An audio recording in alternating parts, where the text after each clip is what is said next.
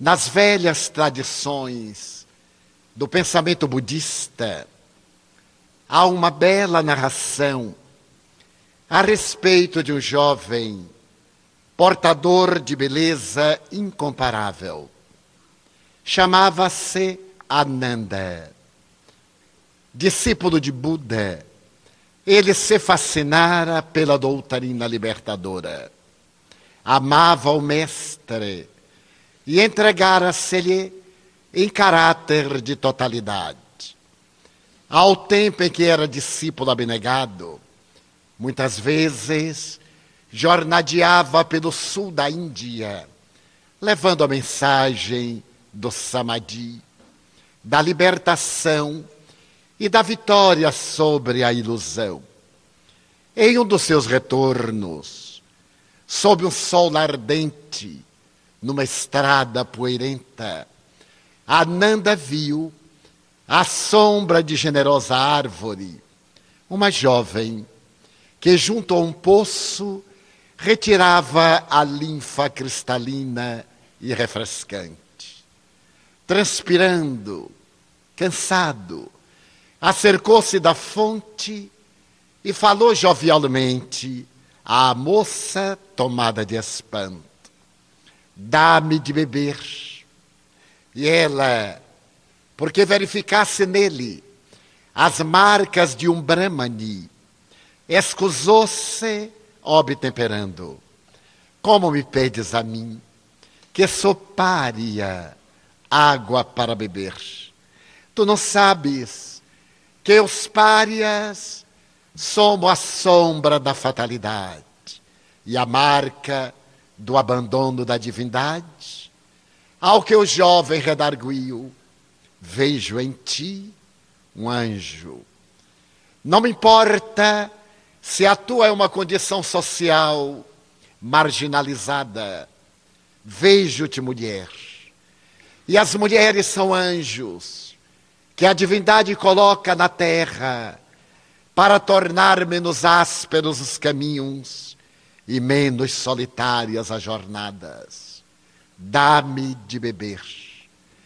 E a mulher, não dispondo de um vasilhame hábil, repretou as mãos em concha com água generosa e distendeu-a àquele jovem de beleza incomum que se dobrou e sorveu suavemente o líquido. Agradeceu-lhe sorrindo e disse-lhe: Nunca me esquecerei de ti partiu, enquanto a jovem ficou atormentada pelo fogo do desejo. As labaredas da ansiedade crepitaram-lhe na alma. Ela jamais anelara pela presença de alguém que lhe reconfortasse o coração amargurado, menos de um príncipe descendente dos Pandavas de alguém que pudesse possuir tanta beleza na alma sublimada e no corpo viril. E tomada dessa angústia, recorreu à sua mãe, que era entregue às artes mágicas e à tradicional conceituação da bruxaria. Tenho que me casar com esse homem. Foi ele a primeira luz na noite dos meus desencantos. Nele encontrei o hálito da vida, a presença da esperança, o perfume do amor. Tu que falas com as almas dos imortais, tu que podes dialogar com as sombras, pede-lhes para que me ofereça de presente nesta vida amarga o suave canto daquela voz, a presença máscula de alguém que passou pelo meu caminho e eternizou aqueles segundos em um período do sem fim. A mãe concentrou-se profundamente e, compreendendo a tragédia que se abatia sobre a filha, pária, desdenhada e agora devorada pela paixão, redarguiu-lhe como poderia. Ele é discípulo de Buda, Os anjos do paraíso assessoram-no. Naturalmente que ele fez voto de abnegação e de pulcritude. Não poderia interceder junto aos números tutelares da humanidade para que o desviem da sua senda. Mamãe, ou eu encontrarei de novo este homem, ou me matarei. A sede que arde na minha alma e a doçura do seu olhar que me aplaca as labaredas são a única razão de eu continuar a viver. Tu és minha mãe, acalma meu desespero, intercede junto às sombras, para que elas o atormentem, para que elas o despertem.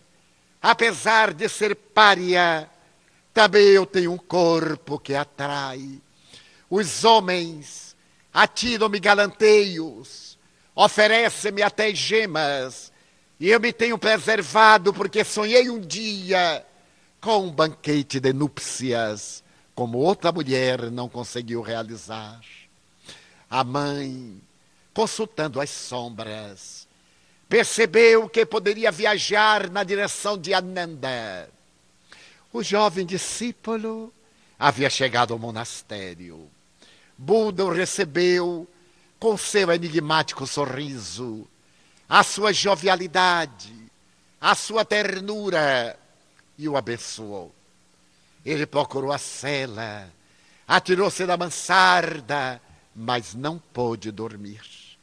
Pela primeira vez, ele sentiu que estranhas personagens que haviam vadiado as águas do Ganges retornavam de além da cortina da morte de sobre o Himalaia para perturbá-lo. E sonhou, sonhou que a jovem pária apresentava-se agora vestida de princesa, adornada de joias, exalando odores raros, e diante de uma música mística punha-se a bailar. À medida que bailava languidamente, sensualmente, despia-se, retirando o primeiro véu que lhe cobria a cabeça, depois o péplo que lhe adornava os ombros. E lentamente, à medida que os meneios faziam-se mais perturbadores e provocantes, ela se ia despindo como a oferta máxima do prazer para ele que na aspereza da castidade anelava pelo menos um dia desabrochar o perfume e a rosa profunda da sensualidade em um hausto de amor. Debateu-se, angustiou-se naquele pesadelo, enquanto forças estranhas dominavam-lhe o corpo e provocavam-lhe a emoção. Buda, que nesse momento orava, percebeu que o seu discípulo estava sendo tentado pelas forças telúricas das sombras e pela perturbação da carne tão vigorosa, pelos impulsos da animalidade tão poderosa, que deslocou seu pensamento até a mansarda de Ananda e dali expulsou as forças negativas, fazendo que se diluíssem sob o sopro da ternura e da compaixão. O jovem despertou, banhado por auge do suor, tremente, assustado, e percebeu o perfume da presença do Mestre. A partir daí, ele penetrou mais no labirinto profundo das meditações. E a jovem, que não houvera logrado o seu intento, através das artes mágicas e da perturbação, recorreu à mãe, pedindo-lhe uma solução para o seu desejo. A sua era uma vida que havia perdido sentido o seu agora era o sentido da posse. Aquela alma, aquele corpo, deveriam pertencer-lhe. E a mãe, com sabedoria, elucidou: Vai a Buda, procura o príncipe, e ele te dirá alguma coisa a respeito de como lograrás a tua plenitude. A jovem partiu, e quando chegou ao mosteiro em que o príncipe meditava, prosternou-se, demorou-se na atitude de reverência, para dizer-lhe no momento em que ele recobrou a lucidez da consciência objetiva: Eu amo Ananda. E é somente vós possuís o condão de brindar-me com essa joia mais rara que existe na Índia. Buda olhou-a demoradamente e respondeu-lhe com um sorriso: Se tu desejas Ananda, deves ascender até o ponto em que ele se encontra. Se queres possuí-lo, é necessário conquistá-lo. E para poder atingir o patamar em que ele transita, ascende, através da meditação, filia-te ao pensamento de transformação íntima. Vem meditar buscar Deus e eu te darei Ananda. A jovem abandonou tudo, despiu-se da marca pária, manteve a ilusão e começou a meditar profundamente tocada pelo espírito de Raga que deveria matar a ilusão. E depois do primeiro período, ela retornou a Buda e falou-lhe que já havia encontrado um pouco de paz. Mas Ananda não lhe saía da cabeça, porque cada dia se lhe apresentava mais jovem, mais viril, agora maduro, poderoso. Era o sonho da sua missão. E o mestre lhe respondeu um pouco mais. Medita mais e encontrarás a plenitude que te falta. Medita mais. A jovem mergulhou nesse abismo do insondável do self. E quando emergiu, procurou novamente o mestre, prosternou-se-lhe aos pés e disse-lhe: Agora eu estou preparada.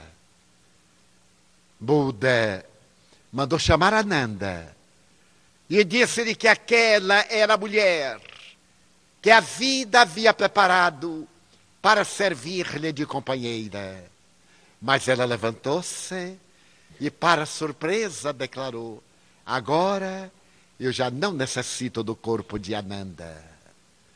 Ao encontrar-me, alma universal, ao haver superado o fogo da ilusão, a paixão tentadora da posse e haver atingido a sua altura, eu já não quero homem, porque eu já o tenho no âmago do meu coração. E tomando a mão de Ananda, saiu na direção do infinito, ao que Buda arrematou. A grande conquista somente é possível por fora, quando a alma se conquista por dentro. Na trajetória da humanidade, há uma psicogênese da loucura que tem passado despercebida dos maiores estudiosos das doutrinas psíquicas. Os hospitais psiquiátricos, as clínicas psicológicas e psicanalíticas, as ruas das cidades do mundo estão repletas de portadores dessa síndrome que lentamente vem devorando as gerações através da história. No passado, a humanidade periodicamente era vencida pelas calamidades das epidemias. No século VI, ficou célebre a peste dos bubões, também chamada peste de Justiniano. A semelhança de uma voragem destruidora ceifou na Europa e na Ásia aproximadamente 50 milhões de pessoas.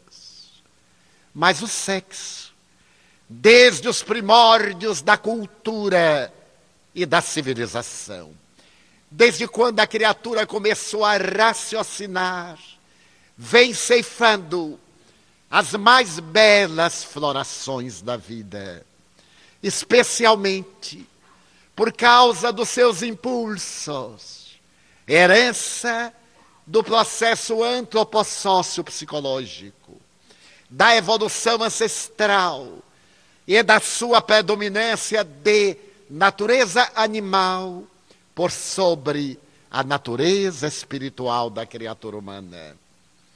Desde priscas eras, que ele se vê impondo com a carga imensa das suas paixões. Por largos períodos escravizou a mulher, que se lhe submetia, amargurada, sem nenhuma noção de prazer, nem de sentido da vida. Até que lentamente, através desse processo de evolução, o sentimento de maternidade ofereceu-lhe a compreensão do sexo para procriar, como bênção de Deus para as flores perfumadas em carne de filhos que lhe adornavam os braços e sublimavam o sentimento. Os impulsos do homem, acelvajados, lentamente acalmarão-se quando a paternidade consciente falou-lhe que esses rebentos da sua carne haviam nascido da intimidade do seu corpo, por intermédio do seu aparelho genésico, no milagre sublime da fecundação. Mas assim mesmo, os desvarios da história assinalam-se pelo sexo angustiado, pervertido, ansioso, sem diretriz. A Bíblia nos fala a respeito de Judite, atormentada e atormentadora, sobre Dalila, igualmente a soldo dos filisteus, utilizando-se do sexo para os acepipes do prazer e a projeção político, econômico, social a que se entregava. A rainha do Egito, Cleópatra, celebrizou-se por haver conquistado através do sexo Júlio César, o homem que governou o mundo conhecido. E quando ele sucumbiu no punhal de Brutus, Antônio, que saiu do segundo triunvirato para tornar-se conquistador das legiões, e deveria morrer sob o cerco cruel de Otávio, quando ele e a rainha do Egito optaram pelo suicídio. Na mesma fileira das narrativas, iremos encontrar, um pouco antes, a rainha de Sabá, que submete Salomão ao seu encanto de pele negra, não obstante o seu harém de setecentas concubinas. Faziam célebres na casa Júlia, em Roma, desde Agripina, a mãe de Domício Nero, que conquistara para o filho o trono através do seu trânsito sexual e que fora assassinada pelo próprio filho matricida para descobrir de onde havia saído um ser tão perverso, de que entranhas se havia originado e a história vai na sua marcha inexorável, através de mulheres e de homens que se entregaram ao comércio do corpo até a lassidão. Se de um lado, os atenienses entronizavam o belo e permitiam licenças sexuais através dos seus vários desvios cultivando a beleza do pensamento filosófico. Também matava os espartanos, que os ameaçavam de destruição. O sexo não é bom, não é mau. É um departamento genésico com a finalidade precípua da reprodução. Entretanto, ele vem sendo usado a soldo dos interesses mesquinhos e mais do que nunca, na atualidade, transformou as criaturas humanas em objetos de servilismo, de promoção social, dos denominados 15 minutos de glórias diante dos holofotes e dos imensos veículos da mídia, sob todos os aspectos considerada. O sexo está na alma, através das polaridades que no espírito sintetizam a vida. Não passou despercebido ao codificador da doutrina espírita a realidade do sexo. Quando na questão de número 200 deu o livro dos espíritos, ele interrogou: tem sexo os espíritos? Ao que as entidades venerandas responderam: não conforme o compreendeis.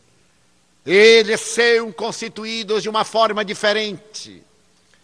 Em realidade, as polaridades são materiais, trabalhadas com a finalidade precípua da perpetuação da espécie.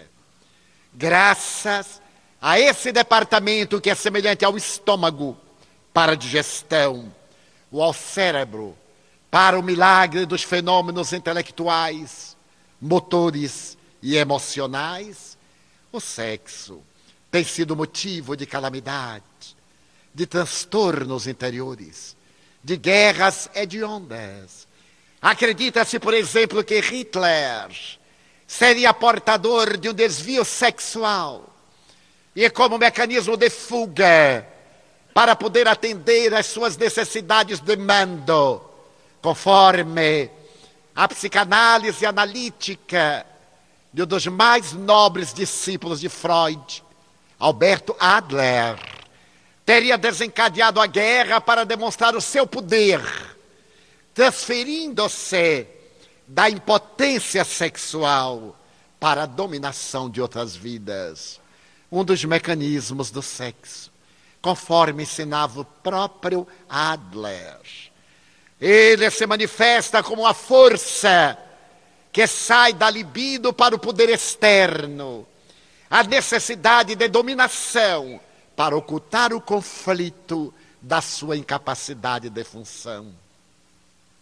Nesta mesma ordem de raciocínio, vamos observar que a divindade, quando nos ofereceu o departamento do sexo, facultou-nos a sensação facultou-nos a emoção, a sensação dos impulsos materiais para a busca, a eleição no quimismo cerebral, capaz de poder proporcionar as manifestações externas da libido.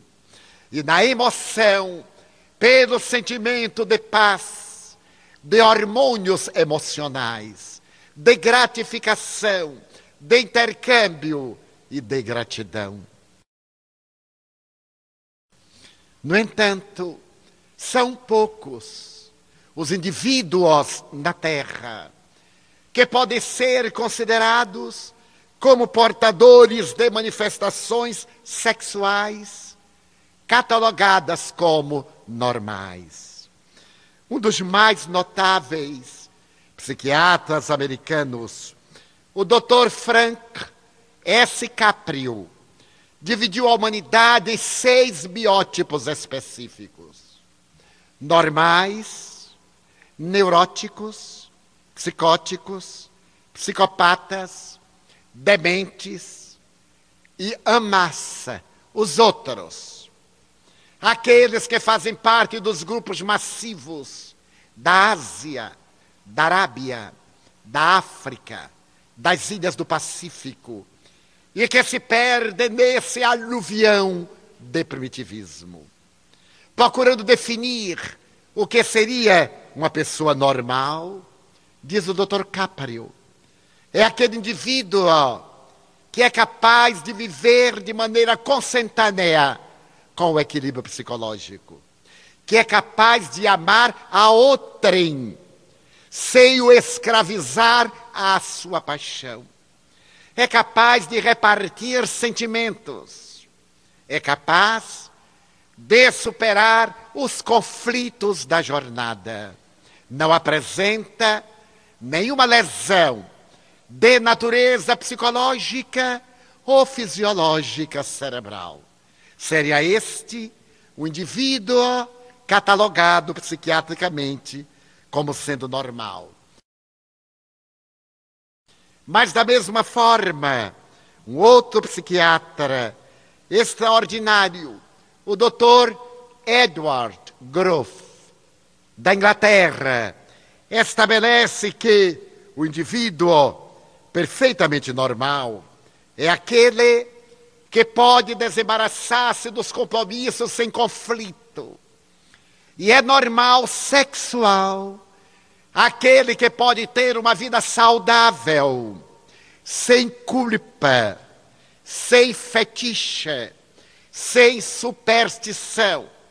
A Organização Mundial de Saúde estabeleceu como sendo saúde não a ausência de doenças mas um bem-estar de natureza psicológica, de natureza fisiológica, de ordem social. Aquele que psicologicamente está em harmonia, cujo organismo se encontra em equilíbrio e experimenta um bem-estar do relacionamento social para a Organização Mundial de Saúde é o indivíduo normal. E o que seria para a Organização Mundial de Saúde o indivíduo sexualmente normal, conforme o manual apresentado para aqueles encarregados dos labores de saúde na área da educação. Seria o indivíduo cujas funções são exercidas sem complexos, sem ansiedades, sem tormento. Que são capazes de amar a pessoa, libertando-a das suas imposições, que pode proporcionar bem-estar com a sua presença, que estimula os valores hábeis da vida, que é capaz de enfrentar as vicissitudes sem ter qualquer conflito. E quando haja esse conflito, dele sair com relativa facilidade. Então, esse é o indivíduo sexualmente normal, isto é, sexualmente saudável. Aqueles que se encontrarem colocados dentro deste padrão podem ser considerados indivíduos saudáveis. E quais são aqueles não saudáveis do ponto de vista psiquiátrico? são aqueles portadores de desvio da libido. Eles formam uma classe enorme e relacionamos apenas alguns deles como sendo aqueles do autoerotismo, da erotomania, do narcisismo, do exibicionismo, do voyeurismo, do fetichismo, do bestialismo ou zoofilia, do pluralismo, do onanismo, da necrofilia, do masoquismo, da pedofilia, do sadismo, do intersexualismo, do transexualismo, do homossexualismo. E a classificação vai psiquiatricamente. Ainda mais dez biótipos mais extravagantes e mais atormentados. Seriam, portanto, funções que se encontram perturbadas, seja do ponto de vista psicológico, seja do ponto anátomo morfológico, com as consequências psicológicas correspondentes. É que vale dizer, são os indivíduos que, para a função sexual normal, necessitam de ver o trem praticando sexo e eles ocultas, voyeurismo. Aquele que gosta de exibir a sua genitália, exibicionismo.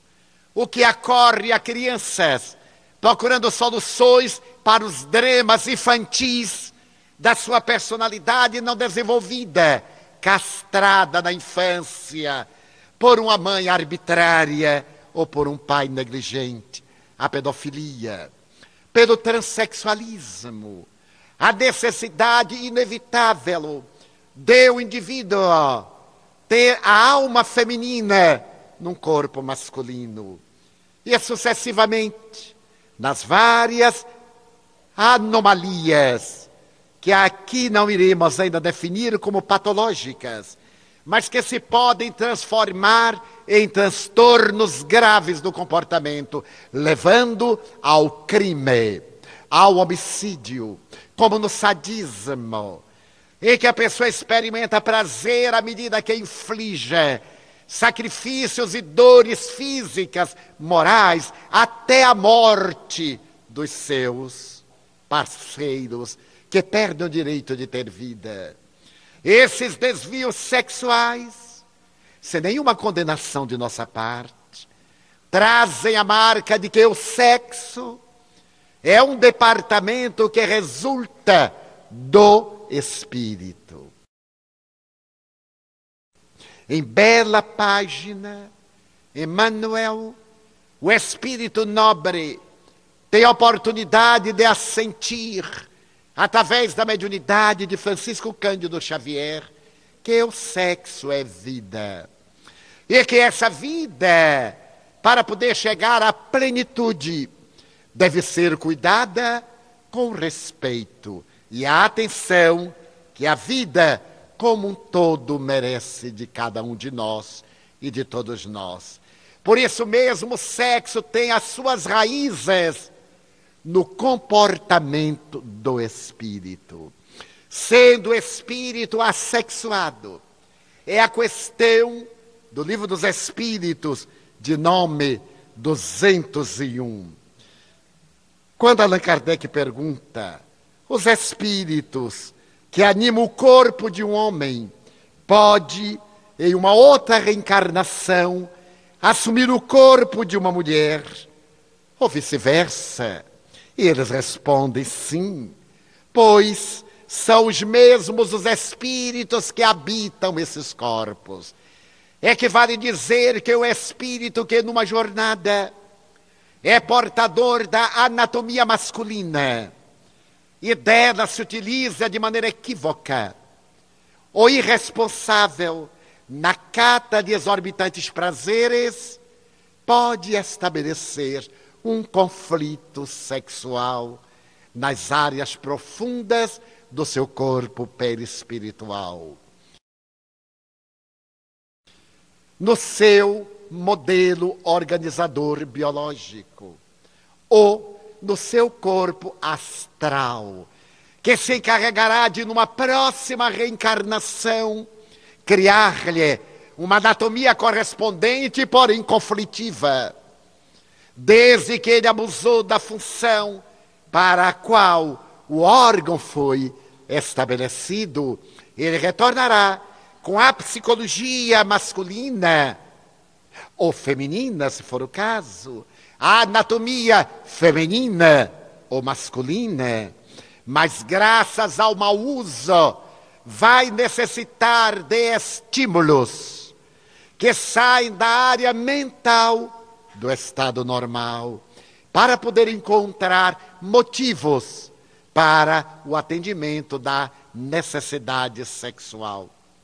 Se por acaso, em várias reencarnações, Ele trouxe a polaridade masculina de que se utilizou indevidamente para infelicitar, para submeter a mulher, para escravizá-la, para desdenhá-la, para dela se utilizar como de algo descartável. Um dia, para desenvolver os sentimentos de amor, de ternura, de maternidade, esse espírito reencarnar-se-á na forma masculina, ou melhor, feminina, trazendo uma psicologia masculina.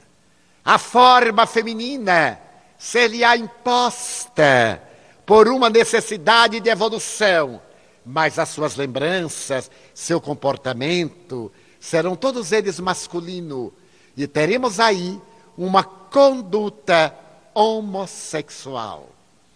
O que não quer dizer que signifique uma conduta de corrupção, mas uma tendência a gostar de pessoas do seu mesmo sexo, a procurar naturalmente correspondentes dentro da sua faixa de emoção.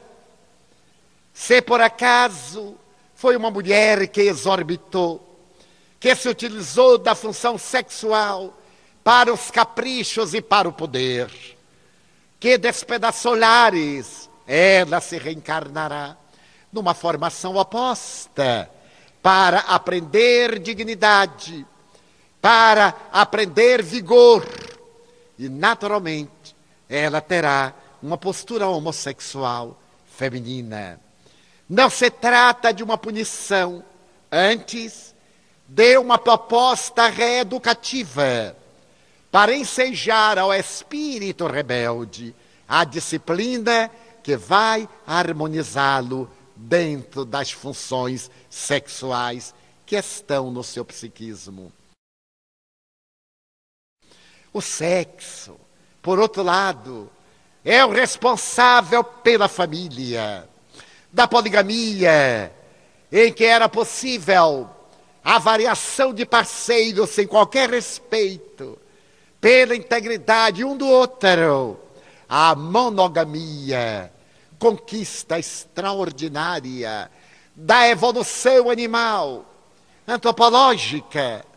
O indivíduo vai encontrar na família o regaço de apoio para a plenitude sexual. Não nos referimos aqui ao aparelho genital, mas à sexualidade, a esse conjunto que estabelece o paradigma de um indivíduo harmônico. A sexualidade são todos os implementos, elementos que constituem o indivíduo enquanto o sexo é apenas o aparelho promotor da função dessa natureza.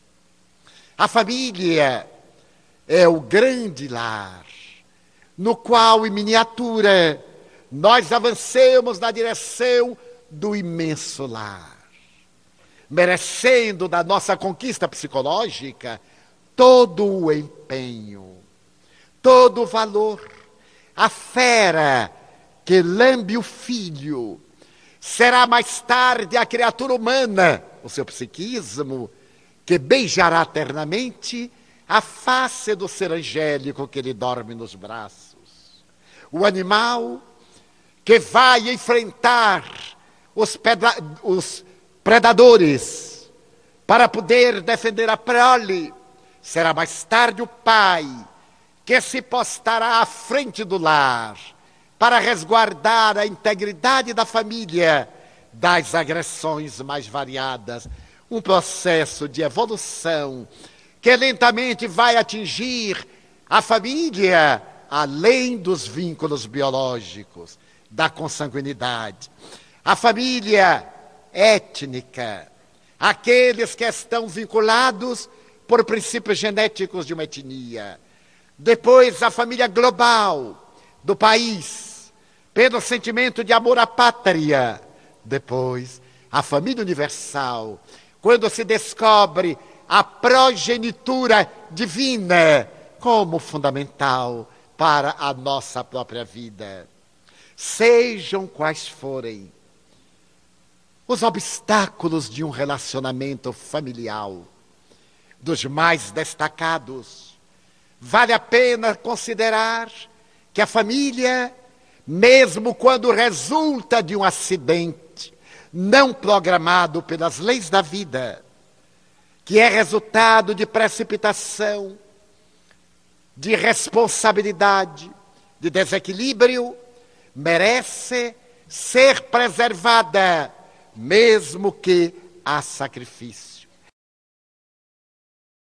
A fidelidade conjugal ou a fidelidade do parceiro deve ser mantida para evitar-se que se venha a lesionar emocional, moral e espiritualmente o ser que ele comparte a marcha. A denominada proposta da pessoa assumir a sua sexualidade, com quantos parceiros se lhe apresentem, não é saudável psicologicamente. Mesmo porque ninguém é capaz de amar a parceiros diferentes. E essa busca desesperada, essa variação é um desvio de atitude sexual. Não é questão do aparelho genésico, é distúrbio emocional de uma mente que se perverteu e perdeu o sentido dos hormônios espirituais. Toda vez que a infidelidade consagra a multiplicidade de parceiros, especialmente quando se diz que o direito da mulher, semelhante ao do homem, é o de ter vários parceiros para atender a sua sexualidade. Poderíamos dizer que é para atender o seu distúrbio de emoção.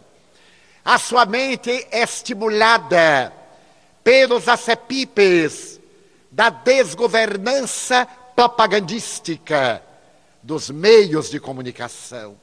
Porque nenhuma mulher realmente se realiza quando ela passa de mãos e se entrega por necessidades, entre aspas, emocionais, a pessoas desconhecidas que a deixam ainda mais fragmentada, porque todos buscamos o amor.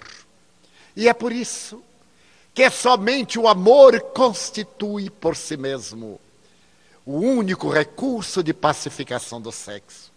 Sexo sem amor, assevera Joana de Ângeles é como sorver-se a água do mar para aplacar-se a sede. Porque salgada, ela sempre amplia a necessidade de novos elementos líquidos. Mas quando tem a dulcificação do amor, é fonte generosa, cristalina, que acalma, descedenta e harmoniza. A vulgaridade, principalmente teatral e cinematográfica, sem nenhuma censura por esses dois nobres setores das artes cênicas. Estabeleceu que antes do ato sexual, o homem deve tomar um uísque.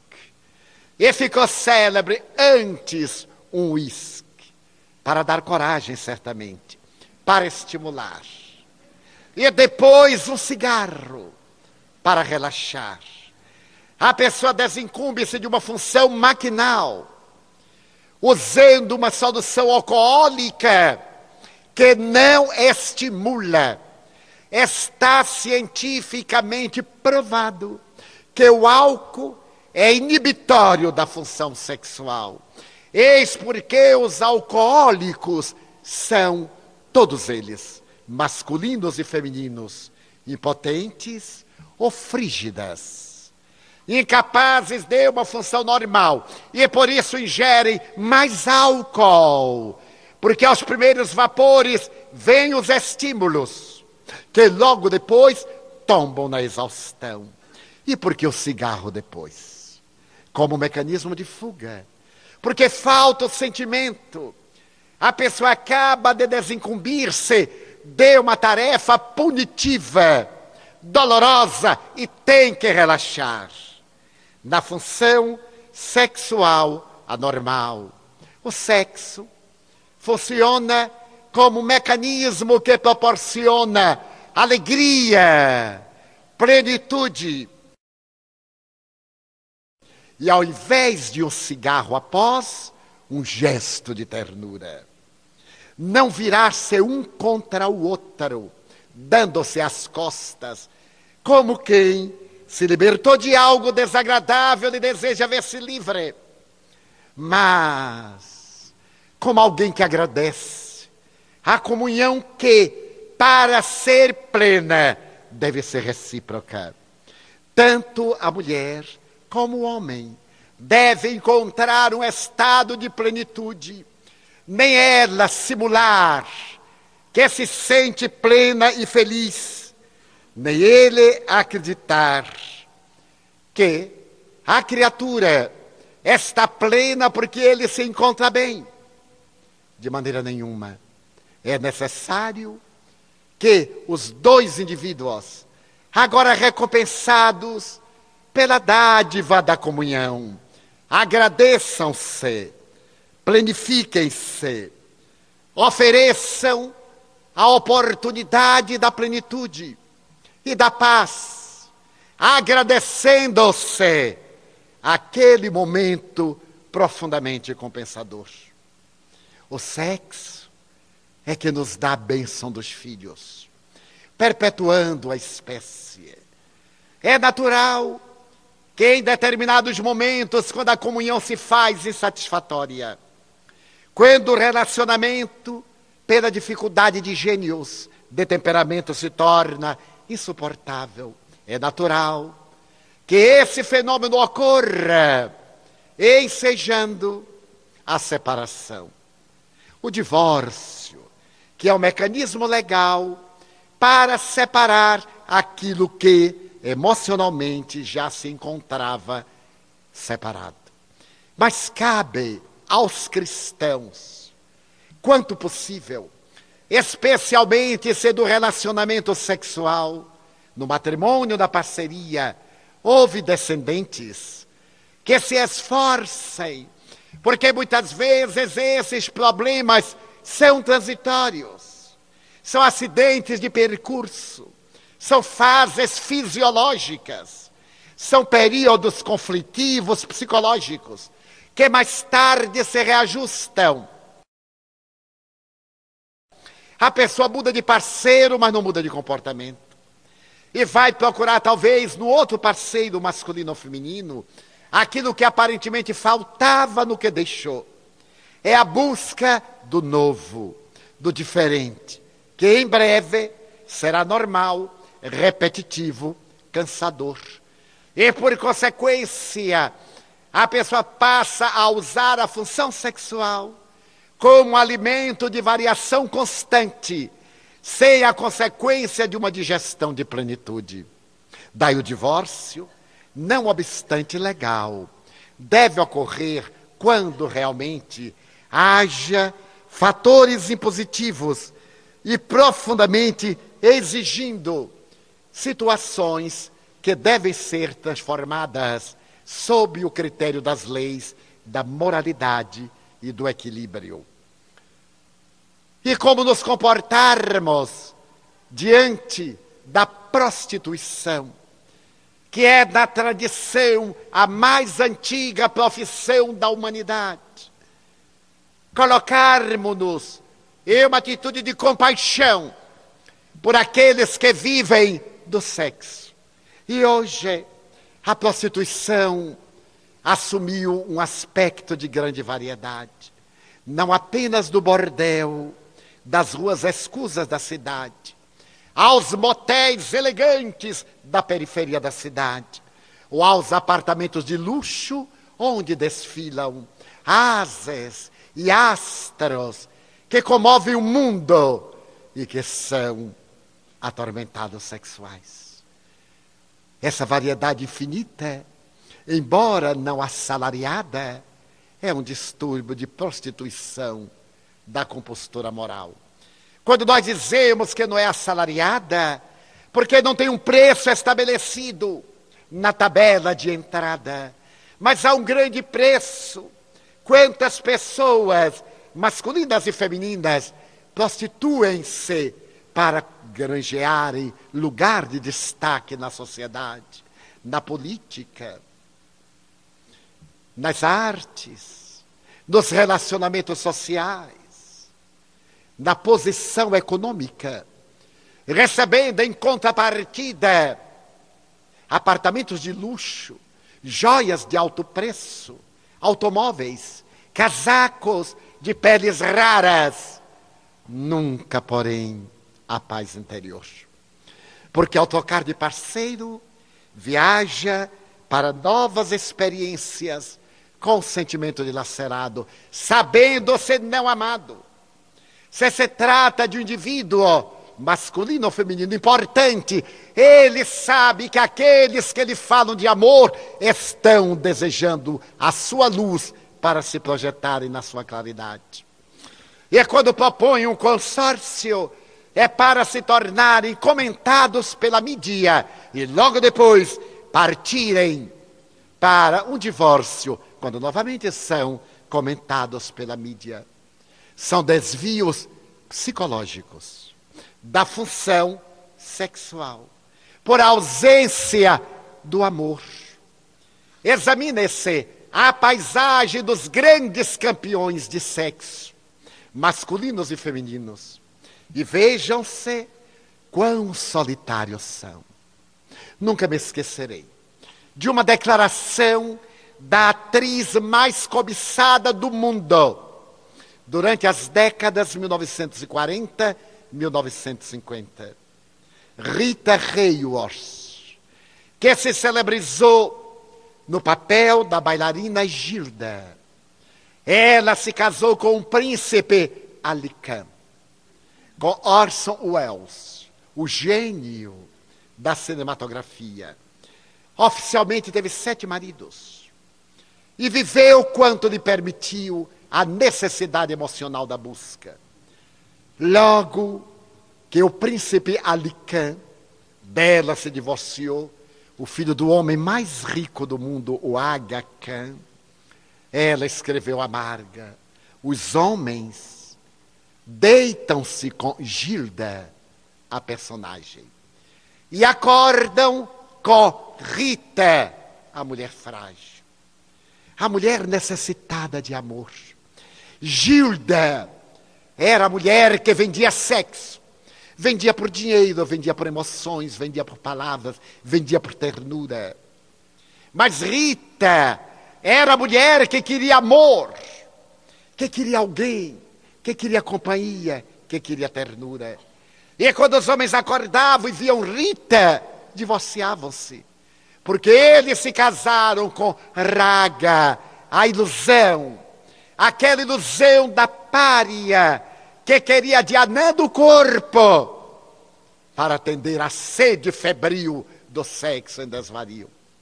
Marilyn Monroe casou-se com o astro mais famoso dos desportes americanos. Divorciou-se. Depois casou-se com Celebre Miller, o intelectual. Ela fez o papel de uma pessoa pouco inteligente, que agradava a cultura americana vulgar da época, em que as louras tinham por obrigação ser incompetentes, só valerem para o sexo. E ela fez esse papel de uma mulher incompetente, idiota, de um símbolo sexual.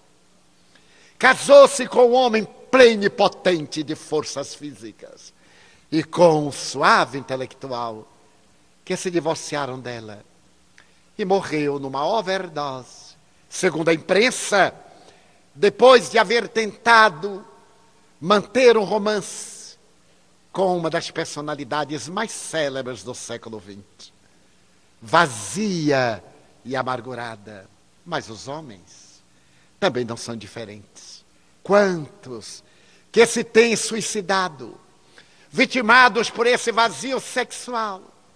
Eu me recordo de vários astros cinematográficos e de vários da televisão que mergulharam no abismo profundo da decepção, fustigado pelo sexo, que já não lhes diziam nada. E chegaram mesmo a escrever: Eu consigo as mulheres que eu quiser. A semelhança de um James Bond, mas desperto, amargurado e vazio. Qual é o sentido da vida? E alguns deles suicidaram-se. Os mais amados e os mais disputados, por causa dos tormentos sexuais. Por isso, no início, dissemos que na psicogênese dos distúrbios sexuais, dos distúrbios da loucura, nós vamos encontrar o sexo desempenhando um papel fundamental. E quando será o sexo ideal para nós? A abstinência. Não iremos transitar do Otentote para o santo. Não podemos esperar que o homem primitivo dê um salto da caverna para a cátedra de direito internacional.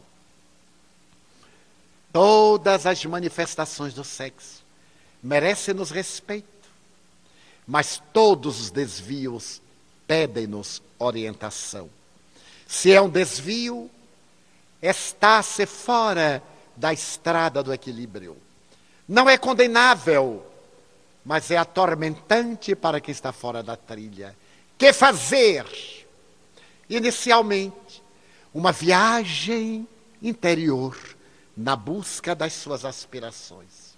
Fazer-se uma pergunta: o que é que eu desejo realmente da vida?